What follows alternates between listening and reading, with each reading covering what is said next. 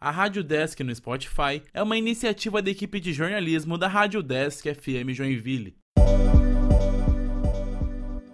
Reportagem produzida pela equipe de jornalismo da Rádio Desk FM Joinville. É difícil pensar na nossa vida sem a música, certo? Ela carrega saberes, símbolos e as histórias dos povos. Ela transmite significados e expressa a cultura da humanidade e da sua própria existência. E claro, música é arte. Portanto, é uma atividade intrinsecamente humana. E hoje, dia 1 de outubro, é o Dia Mundial da Música. A música é realmente um fenômeno mundial. Como falamos anteriormente, ela está ligada à própria existência humana. Mas quando falamos em teoria musical, o que se entende sobre isso? Jorge Siemiatkowski é músico e baixista há 10 anos. Explica para nós o que se entende por teoria musical.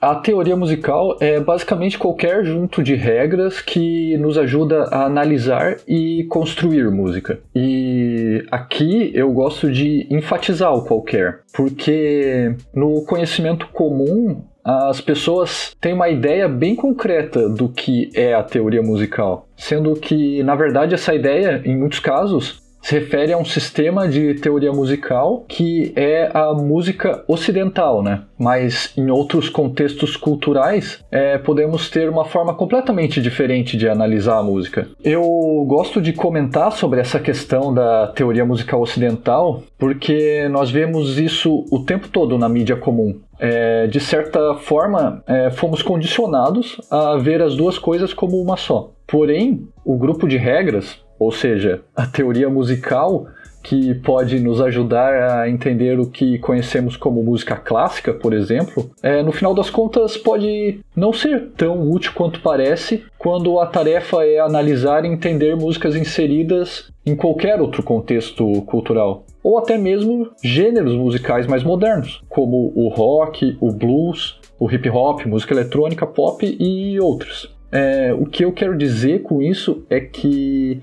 o que as pessoas em geral conhecem como teoria musical não é tão efetiva assim quanto pensamos e nos ajudar a analisar a prática da música contemporânea.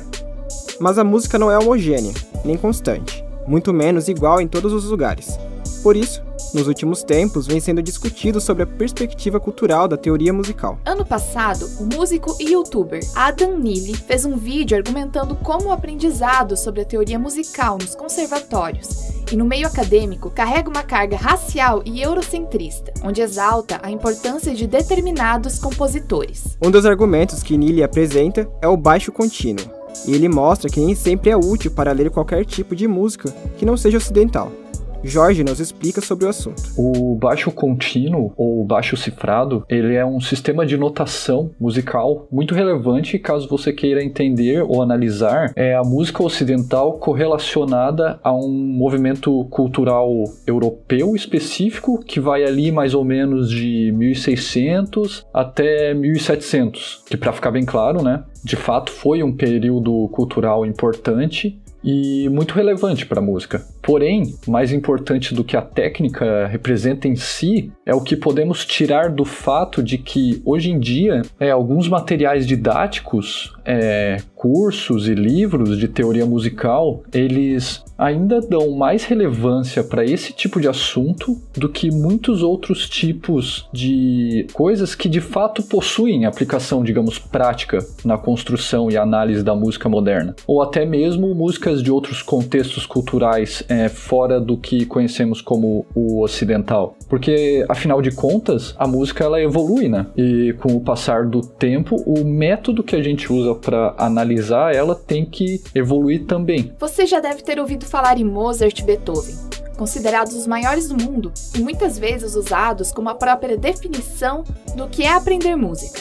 Bom, Philip Evil, professor de teoria musical da Universidade da cidade de Nova York, publicou um artigo chamado Teoria Musical e Enquadramento Racial Branco. Uma das análises que ele fez foi o levantamento de dados sobre os compositores representados nos exemplos musicais, dos sete livros teóricos mais amplamente usados nos Estados Unidos, na área da teoria musical. O resultado mostrou que, dos 2.630 exemplos, somente 49 eram de músicas compostas por não brancos.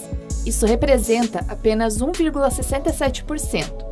E é essa música, com bases na composição clássica europeia, ouvida e feita por brancos, que é usada, majoritariamente, como referência para o ensino da música. Claro, jamais se nega a importância dos músicos clássicos europeus para a história, mas hoje falamos sobre o Dia Mundial da Música, e é necessário que se questione a teoria musical e os próprios processos de composição em um contexto amplo, além das nações europeias e ocidentais. Afinal, como arte, a música se conecta diretamente com a construção da sociedade e das mais variadas culturas. Por exemplo, quando falamos em expressões musicais de matriz africana, o historiador Mateus Alencar Fernandes Oliveira, no seu trabalho intitulado Aprendendo com Ritmos Africanos, Estratégia Pedagógica para o Ensino da História e Cultura Africana e de suas Diásporas, vai falar que a musicalidade de matriz africana carrega a junção do som, dança e canto. Oliveira também cita o autor Muniz Sodré. Sodré nos fala que na cultura tradicional africana,